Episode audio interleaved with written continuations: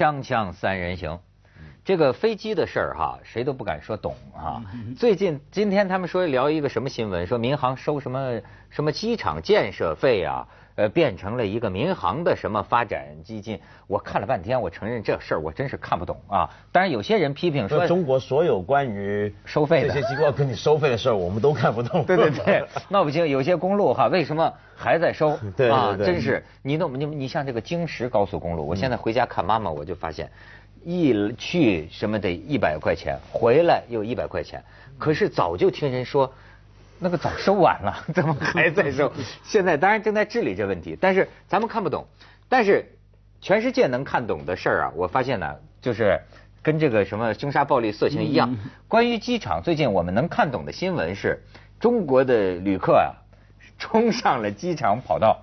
截停了阿联酋航空一架正在滑行的 飞机，哎呀，这是可以载入，这永不敢、永不可当。听说吉尼斯总部已经在考虑这个 发奖的问题，而且呢，我们还是可依又可载。四天时间内，上海浦东机场旅客冲上跑道，然后四天时间之内，广州白云机场又一波，听说是发生争执的旅客哈，就是怒发冲冠冲上跑道，你知道，你可以看看照片。这个浦东机场大家看的多了，咱就别看了。这是白云机场，你瞧见没有？这是采取了这个不是不叫静坐了，静站的这个行为啊。学学的很快，中中国人传染性很强。你再看下边，好，你看这是冒着雨啊。对，豪雨之中，对我们 仍然是无惧 无畏啊，勇敢的中国人。没错，这个事情刚出来以后啊，其实我听到的这个这个反应啊，一开始呢。是嘲笑这个中国人的，就是说这个中国这个旅客哈，怎么见过暴脾气，怎么这么急躁？为什么要冲到那很危险，自己的命都不要了吗？啊！再一者，有人就说了，说这个深航赔了这帮旅客赔了一千块钱，你知道吗？这是破例的，因为以前就是按法律规定，什么最高额也就赔五百，但是结果这次说往跑道这一冲还真好使，赔赔一千。然后呢，就有人就问这个深航说：“你们为什么赔啊？”深航说：“我们也弄不太清楚，这样赔吧，外面都都拦飞机了，这个这个情况，此情可感，对吧？就赔。可是我觉得是能同情的啊，就是不不要说同情，能够理解的。哎哎哎，就以前我也有一段时间搞不懂，因为中国的飞机乘客搭搭搭飞机总是闹类似怪的新闻，比如说，呃，因为班机误点。所以到了机场，明明飞到了，比如说是我们正常想法啊，你误点了嘛，误了八小时才到你的目的地，那这时候应该是心急如麻赶着想下机嘛，他不，他不下，对不对？霸着这个航班不下。那以前大家都是笑说这怎么那么古怪，但后来我发现这里面有点很重要，就他们其实想要的是某种的报偿，跟跟一个补偿，补偿就是说你是我飞机误点了。我可能误了很多正经事儿，那我现在就算再赶，我也赶不及了。那于是我要你赔偿我。那这个赔偿呢，其实在别的国家、别的地方也有类似的赔偿事件。比如香港去年不是才出过一个很一个事小事情，就是一个名厨嘛，嗯，就因为国泰航空的班机误点，使得他有有损失了，他要赔偿。但是，一般我们这种赔偿要求呢，都是事后，你跟航空公司、跟保险公司什么，你们坐下慢慢商量。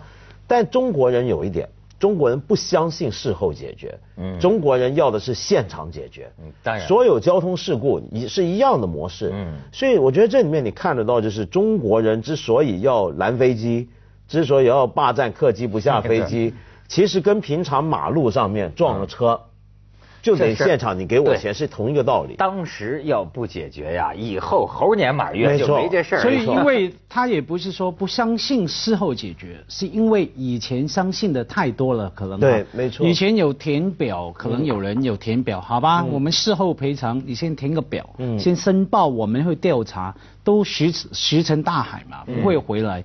所以我刚开机开开播以前哈，前面那个我问文道嘛，怎么回事？他你好像告诉我说，他们好像这那个误点有一个呃飞机是，他是上下三次哈。那我一听就感觉我说 啊，脾气真好啊。中国人进步了，应该上去一次以后就就去霸飞机了。对，所以说这这这就叫好了。所以我说，其实呢，到后来啊，你我看到更多资料，我发现呢，中国人民是爱好和平的民族，因为咱们过去从来忍嘛，怎么欺负不都忍嘛。但是就过去唱歌有句话嘛，叫忍无可忍的时候，我会挺身而出。我所以我就专门我给你念一段，我就觉得就是，你看说那天呢，这个 ZH 九八幺七航班本来是飞南京的，因为下雨，所以只能降在浦东，备降浦东。旅客等待近一小时后下飞机到候机楼休息，等了两个多小时以后，上海的雷暴天缓解，然后等两个多小时呢，晚上十一点零二分。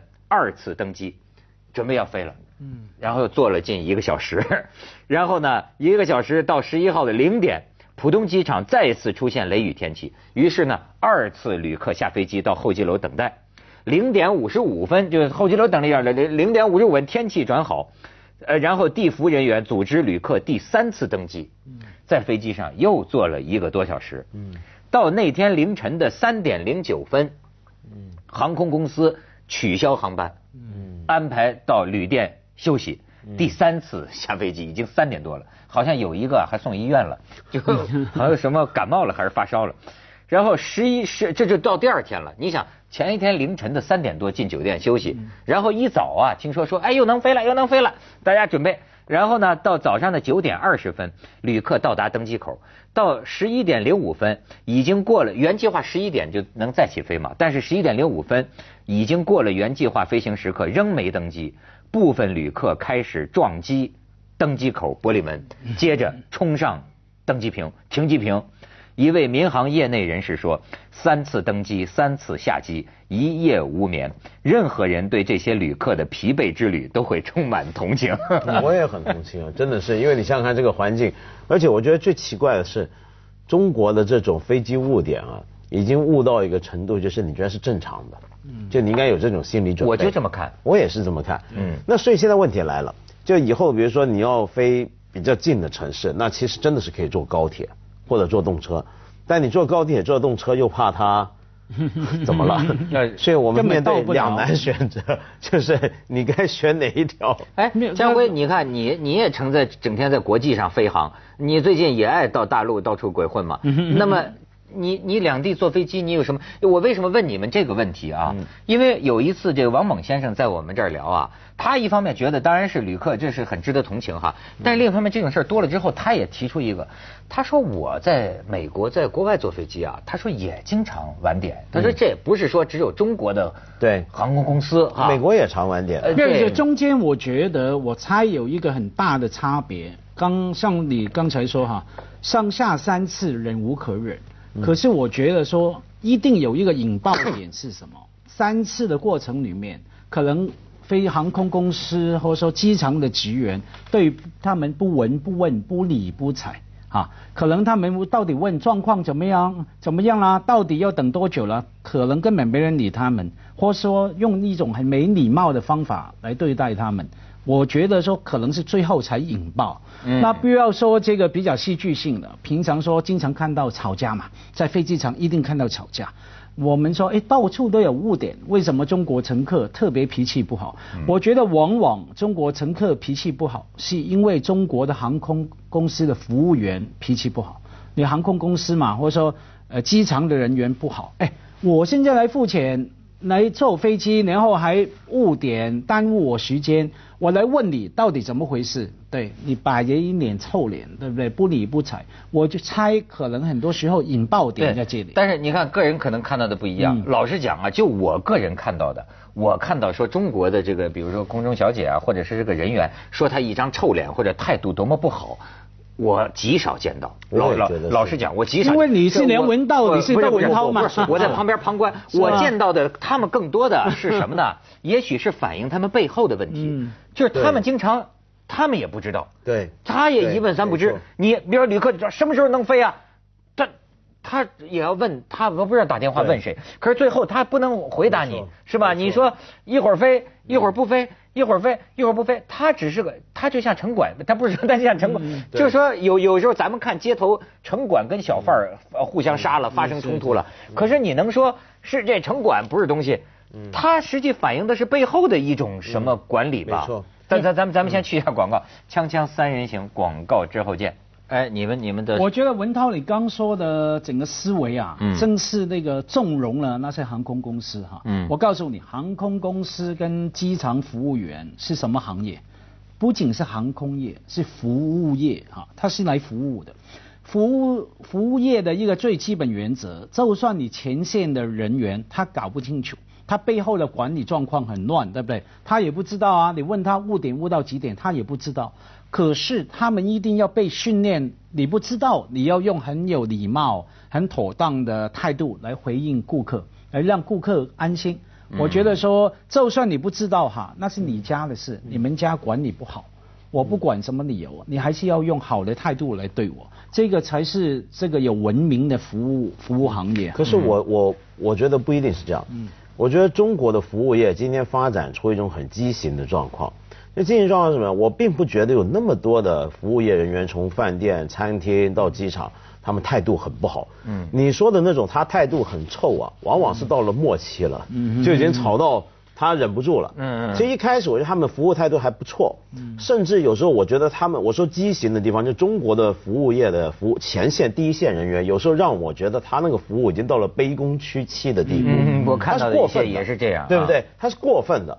呃，过分的鞠躬，然后过分的谄媚。嗯。但是呢，我觉得他们问题出在哪呢？就整个服务业的管理上面啊，对前线员工的权力下放不够。嗯。下放不够。我举个最简单的例子，我们常常会遇到这种情况，比如说，呃，去很多物业酒店或什么门口不有保安吗？嗯。你要进一些会场什么，你要有保安吗？好，有时候我们说今天晚上有个什么会，我们要去开。开那个会呢，门口保安说你有证件吗？然后就说哎呀，他这个他是就是这个会的主办方，他没带证就不用不用说，不行那不行怎么样怎么样？没错。说常常有这种争论，对不对？我们都遇过这种争论。那这个这个保安一开始啊，他对你那种态度，哎又又敬礼又什么，好像非常好。但忽然这时候他什么都不做，他就是不让你进，这是为什么呢？不是他态度不好。而是他觉得自己是个小人物，他没有权利上头跟他说有证的才能进去，没证的不准进。但是他不敢做任何的灵活的前线的判断。我觉得中国服务业往往是这样，从空中服务员、地勤、餐饮各方面，就前线第一线人员，他能够调动的这个权力范围非常非常窄。但你知道吗，文道？我们也是因为我们小时候都学过一篇课文。就是列宁同志，就是说说列宁同志进自己的办公室啊，克里姆林宫啊，列宁同志忘了带通行证，结果这个哨兵坚决的说没有通行证。不能进，然后列宁身边的人，你不认识这是列宁啊？对不起，我们这个规定就是只要我知道，我听过这对对，我们学过课文，列宁还表扬了这个哨兵，你说这不是一个表扬休息了，这多没有人性，你想想看。哎，你怎么会说这没人性？假如这种情况发生在香港，我觉得许多人就会说，你看。叫香港都讲究制度，讲究法治。我管你是曾荫权还是梁振英，甚至是什么什么领导来，我就按照那个法定来做哈。我觉得在不同的语境下面，我们可能给给他不同的价值跟意义哈。可是我觉得说，我当然你们可能说，呃，是你们旁观，不是你们面对的人哈。你你见过这个？我见太多了。对你太一张臭脸。没有，我还看出啊，那当然呢，然后看出有地域差异哈。我觉得北京倒是不错。我几乎每一次去上海，我都觉得说，我去柜台去 check in 的时候啊，登机办理登机手续的时候，都是冰着脸。那我觉得他不是故意的，他整个上海整个上海机场啊，有那种企业文化。我们相信哈，来到凤凰，大家很友善的哈，不也也很贪财好色的，就他有他的企业文化哈。那上海机场是这样的，我还记得我有一次，闻到知道我脾气不太好嘛。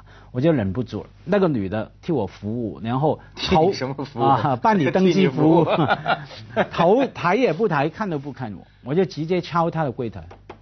我说小姐，啊，她说哎干嘛？我说你们是服务行业，服务业你笑一下吧，笑一下不会死的吧？那不成卖笑为生吗？他这样瞪我一下，然后我就放下来，他也然后头又低下来，可是他很有幽默感。后来。替我办完两分钟的登机手续，还是冷冰冰的脸，到最后那一秒钟把东西给我的时候，才挤一个很人工的、很假的笑容给我看。对，我觉得这个每个城市的那个跟文文化还是不一样，还是不一样。但是我我是觉得啊，因为所以我一开始就讲，我们不懂这个飞飞天上的事儿啊，是不是有些情况确实是没有办法？就是咱们说你愿。你比如呃前几天我从北京呃这个飞过来，我我发现现在民民民航倒是真改进了一点啊，这次真能让我在家里还没出发的时候，我的同事就告诉我说，哎，他们通知了，说这个天气天气原因呃不是机器故障原因，这个这个这个航班不知道什么时候能飞。好，但是下一个问题就问不了了，就我就说啊，那不知道什么时候能飞，我是可以再在家里等一下再走呢？还是到现场，我现在也得去呢。你那个最后停止办理这个登呃签证 登机手续的时间是什么时间呢？那这个就不知道了。然后就告诉你，那你最好还是去，万一他突然修好了，他就飞了啊。那么好，我就去了。去了，我一看，那家伙机场柜台已经是一锅粥了，有吵架的，有打架的，有那摔盆子的。有一个旅客为了表示抗议，你知道吗？公然抽起了烟，你知道吗？这是表示抗议。对，对，然后就乱了。但我觉得那帮这个人家这个这个服务空勤人员啊，也是就这满头大汗，因为这个一个航班呢，我就发现呢，他需要把这个呃，你看有些情况你怎么办啊？就是说。他不知道什么时候能修好，嗯嗯，你说对吧？他修好了，他就要飞啊。那么这个时候，你旅客最想知道的是，我要不要改航班？嗯，呃，我我我再能等多久？嗯，可是这个问题天才能知道。嗯，这就我告诉问问问他，对不起，你比如说最后弄了半天，我就最后上了飞机那趟真是惊魂之旅啊！这个旅客也都惊慌失措。临起飞的时候，突然从后边冲上来一个女的说：“我要下去。” 啊。把我吓着了，你知道吗？最后说门还没关，说你为什么要下去？那是 我突然有急事，我要下去。最后又忙活半天，你知道吧？联系最后可能他没有托运行李，就那就下去了。但是你知道，我就吓坏了。我觉得他是不是在座位上放了个炸弹？他然后说要下去呢。我说这帮空中小姐，你怎么能放他下去呢？如果我是机机机机长，我就跟我。一块坐着，绝不能下去。锵锵三人行，广告之后见。呃，文道就觉得他们能预估。对，我觉得你刚刚说修飞机不是完全不能预估的，因为我在比如说美国也是飞机常误点，他有时候也是飞机老了出问题了或怎么样，但他一般会告诉你一个预计的时间，这预计时间不一定太准啊，但是也不差太远。